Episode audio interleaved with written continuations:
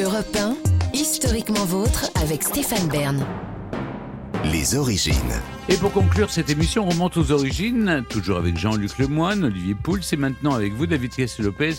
Vous nous racontez les débuts des radios crochets. Le principe des radios et des télécrochets, c'est sempiternellement le même. Ça part de l'idée qu'il y a des gens extraordinaires parmi les gens ordinaires et qu'il suffit d'organiser un concours pour les trouver.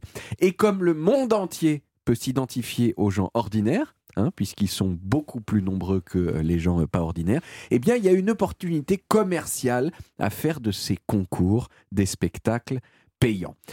Les origines hein, de tout ce qu'on connaît aujourd'hui, The Voice, Popstar, la Nouvelle Star, tout ça en France, en fait, ça vient d'une même époque, c'est l'entre-deux-guerres. Au début des années 30, dans une salle parisienne qui s'appelait La Fourmi, il y avait un concours de chant.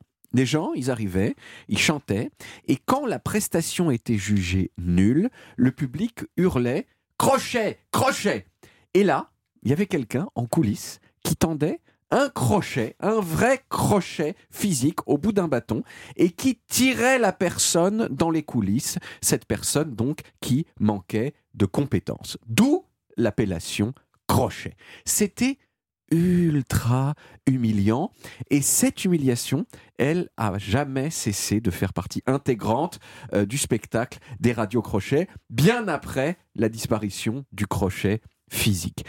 En 1935, ces crochets de musicaux, ils ont été transposés sur les ondes d'une radio toute nouvelle qui s'appelait Radio Cité et qui a appelé l'émission Crochet radiophonique. L'un des présentateurs de ce premier radio crochet, c'était un monsieur qui s'appelait Jacques Canetti, Ah et qui s'est fait connaître en découvrant plein de grands Mm. chanteurs francophones, Brassens, Brassens. Brel, etc. Et pour le radio crochet, c'était lui qui sélectionnait les candidats. Et Jacques Canetti faisait très attention à prendre soit les meilleurs, soit les plus nuls pour que le contraste entre les uns et les autres soit saisissant. Mais quand il trouvait pas de candidat assez nul, eh bien, il demandait au pianiste qui accompagnait euh, le chanteur de jouer un peu plus haut que la tonalité habituelle de la chanson. Et le chanteur, il comprenait pas, il essayait de suivre, mais il n'y arrivait pas et il se ridiculisait. C'était euh, C'était complètement horrible. Jacques Canetti, il créait, si vous voulez, de l'humiliation pour les besoins euh, du spectacle, mais bon, ça faisait partie euh, du jeu. Après la Seconde Guerre mondiale, déjà, le principe du crochet, il a été repris à la télévision. À partir de 1960, sur la RTF, il y avait une chanteuse, Mireille, pas Mireille Mathieu, Non, Mireille. notre euh, Mireille, qui animait une Le émission petit qui s'appelait conservatoire. le petit conservatoire de la chanson, tout à fait, qui substituait au principe du crochet, du crochet pur, disons, celui d'une école de musique filmée, ce qui est exactement le principe de la Star Academy, mais 40 ans plus tôt. Mais bien sûr, le télécrochet actuel, il est né de la fusion du crochet classique et de la grosse innovation des années 90, la télé-réalité. Le premier télécrochet en télé-réalité, c'est Popstar en 1999 en Nouvelle-Zélande, qui a été adapté partout, y compris en France.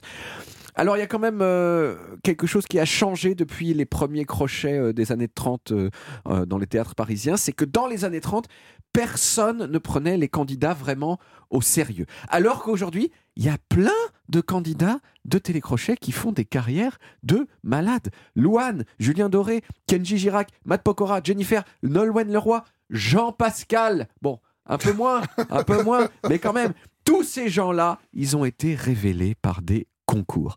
En 2017, Libération, le journal, a montré que plus de 17% des finalistes et demi-finalistes de la Star Academy, de la Nouvelle Star ou de The Voice, ils avaient fait ensuite un disque qui avait été certifié au moins disque d'or. C'est presque une personne sur cinq. C'est beaucoup. Alors ça reste triste bien sûr pour les perdants, mais ça c'est exactement comme dans la vraie vie. en fait. Mm. Donc c'est Oui, c'est vrai, c'est un un peu beau. triste. exactement. Merci beaucoup, David. On retrouve les origines en podcast sur toutes les applis audio et en vidéo sur YouTube Dailymotion et sur le site europe1.fr où vous pouvez également retrouver toutes nos émissions.